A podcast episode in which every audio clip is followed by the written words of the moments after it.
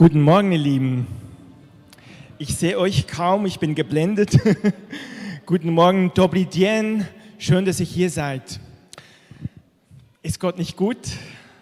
Wisst ihr was, wenn ich hier reinschaue, sehe ich ein unwahrscheinliches Potenzial. Ich sehe Menschen mit vielen Gaben und Talenten. Ich sehe so viel Kreativität. Das ist wirklich eine geladene, geballte Kraft, die hier ist. Lass uns auch dem Herrn mal einen Applaus geben dafür, dass er in uns lebt. Und wisst ihr, was ich hier sehe, ist eine Antwort, ihr könnt die Folie ähm, weggeben, brauchen keine Folie, ist eine Antwort auf das, wo wir gerade stehen. Wir sind von Gott gesetzt als eine Antwort in Berlin, als eine Antwort in Deutschland, als eine Antwort in dieser Zeit.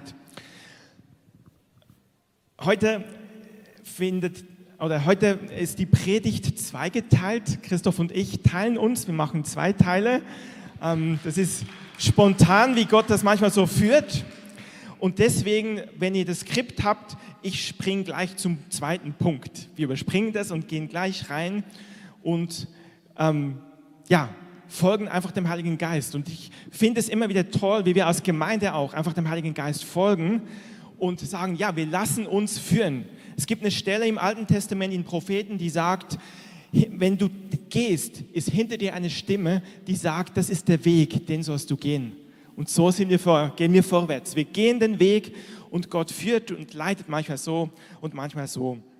Und ich möchte ähm, den zweiten Punkt eigentlich von, von meiner Predigt hervorheben, und zwar, was ich gesagt habe, hier ist ein unwahrscheinliches Potenzial. Hier ist so viel vorhanden und das ist die Perspektive vom Himmel. Und unsere Perspektive, ich weiß nicht, wem es so geht, wir fühlen uns manchmal müde, wir fühlen uns manchmal abgespannt, wir fühlen uns manchmal, was bin ich schon? Wer kennt das Gefühl? Okay, den meisten geht es ähnlich und die das Gefühl nicht kennen, wunderbar, dann bleibt in dem. Ich finde es so spannend, Jesus hat, ist umhergezogen, hat gelehrt und dann kamen Menschen, die hungrig waren und zugehört haben, Menschen, die von ihm hören wollten. Und Jesus hat gelehrt und dann waren die hungrig und dann heißt es, Jesus war irgendwie bewegt davon, dass so viele Menschen waren, die hungrig waren und hat den Jungen gesagt, gebt ihnen zu essen.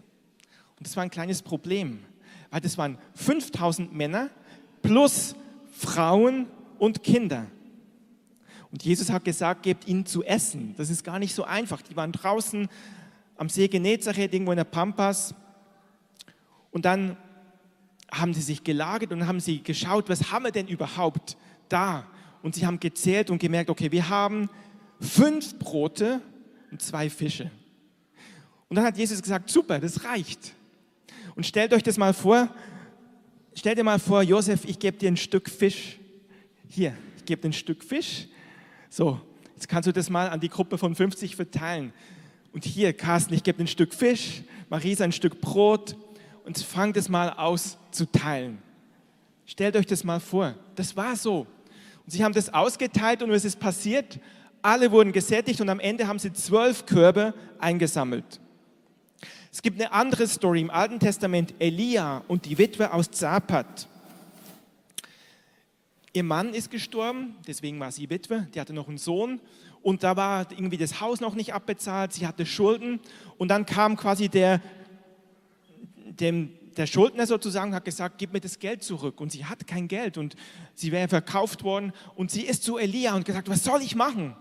Und er hat gesagt, sammle Gefäße von deinen Nachbarn und dann gieße Öl aus. Ich weiß nicht, wer im Moment versucht, Öl zu kaufen. Das ist gerade ein bisschen schwierig. Das hier ist eine Story, ich sag's euch.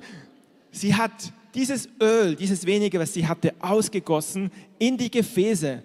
Und dann hat sie gesagt zu ihren Söhnen, holt noch mehr Gefäße. Dann haben sie gesagt, es ist kein Gefäß mehr da. Und alle Gefäße waren voll, sie konnten sie verkaufen, die Schulden waren bezahlt. Merkt ihr etwas? Bei Gott gibt es keinen Mangel. Oder Elisa, der Nachfolger von Elia, da gab es diese Hungersnot. Und dann hat Gott Elisa versorgt mit diesen Raben, die Fleisch gebracht haben. Und als der Bachkrit auch austrocknete, hat er gesagt, geh nach Zapat, da ist eine Witwe. Ähm, ach sorry, ja, die ist in Zapat, die, die andere war nicht in Zapat, egal. Ähm, geh dahin, ich habe ihr befohlen, dass sie dich versorgt. Und dann kommt Elisa und sagt, gib mir zu essen. Und sie sagt, ich mache meine letzte Mahlzeit. Und dann wollen wir sterben. Und hat gesagt, kein Problem, mach erst mehr was zu essen. Gut, sie hat es gemacht und das Öl und das Mehl im Topf ging nicht aus. Und sie, ihre Familie und Elisa haben davon gegessen, bis die Hungersnot vorbei war. Wisst ihr? Das ist die Frage, ist eine Frage der Perspektive. Manchmal denken wir, boah, ich, ich bin so schwach, ich habe nichts. Aber Gott sagt, das, was wir hier haben, das, was du hast, das reicht. Amen. Das, was du hast, reicht. Und es braucht aber dieses göttliche, dieses göttliche Wunder. Aber das Gute ist, dieses göttliche Wunder ist da. Und ich möchte, ähm, und ihr könnt vielleicht mal die vierte Folie einblenden, ich möchte dieses, was da ist, in Kontext setzen zu dem, was gerade passiert in der Gesellschaft. Und ich habe schon anklingen lassen, das Öl oder das Mehl die Nöte. Und wisst ihr, Menschen haben gerade Angst, was passiert. Und ich möchte uns sagen, wir als Gemeinde, wir sind nicht in der Position, Angst zu haben, sondern wir sind in der Position, dass wir sagen können, wir kennen unseren Gott. Wir haben von Gott etwas bekommen und haben eine Kapazität, weil er eingreift, eine Antwort zu sein. Und ich möchte mit uns diese, diese Stelle lesen, die hier steht, aus Kolosse 3, zieht nun an, zieht nun an als Auserwählte Gottes, und das sind wir, wir sind von Gott auserwählt, herzliches Erbarmen, also Entschuldigung, zieht nun an als Gottes Auserwählte, Heilige und Geliebte, ist wichtig, wir sind auserwählt, wir sind heilig, Amen, wir sind heilig, und wir sind geliebt, spür mal nach, ich bin geliebt, sag das mal, ich bin geliebt, Amen. Als die, die wir sind, sollen wir anziehen, herzliches Erbarmen, Freundlichkeit, Demut, Sanftmut, Langmut.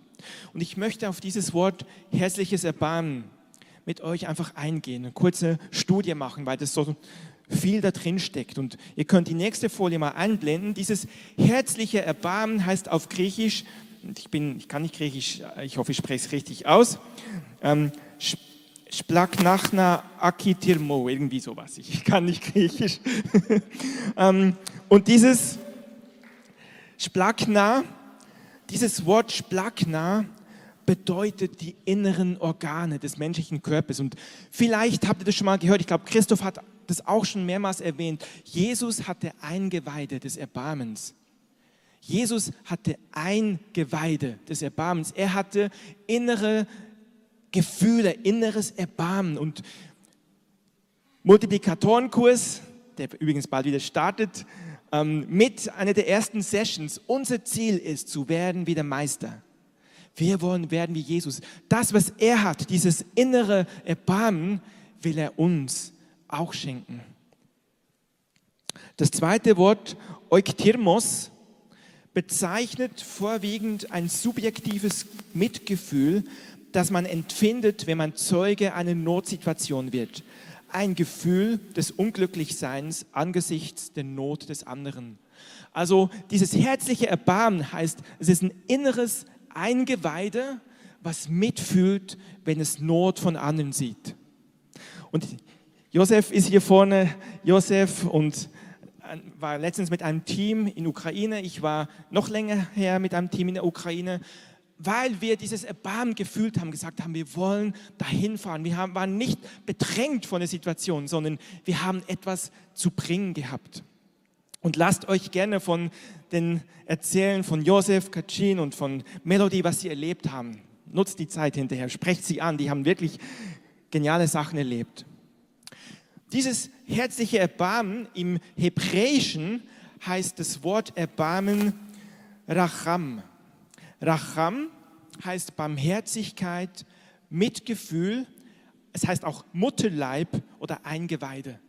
Erbarmen hat also etwas mit diesem Mitgefühl, mit diesem Inneren, sogar mit Mutterleib zu tun. Und es gibt eine Stelle im Alten Testament, wo Gott sagt, wenn sogar eine Mutter ihr Kind, was sie geboren hat, verlassen könnte, was eigentlich undenkbar ist, ich werde euch nicht verlassen. So ist Gott. Er wird uns nicht verlassen.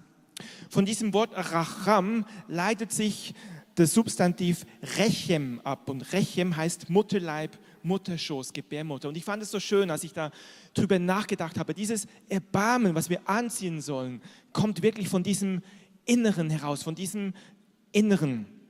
Und ich habe einfach so empfunden, dass Gott uns heute zuruft dass wir nicht in einer Haltung sein sollen von überfordert sein, dass wir nicht in einem Gefühl sein sollen, oh, es ist alles zu viel. Kerstin hat es so schön gesagt, auch wenn wir die Nachrichten hören, dass wir bewusst Nachrichten hören, weil die Welt, das, das, die natürlichen Menschen hören das alles und es wird zu viel und sagen, oh, ich kann nicht mehr.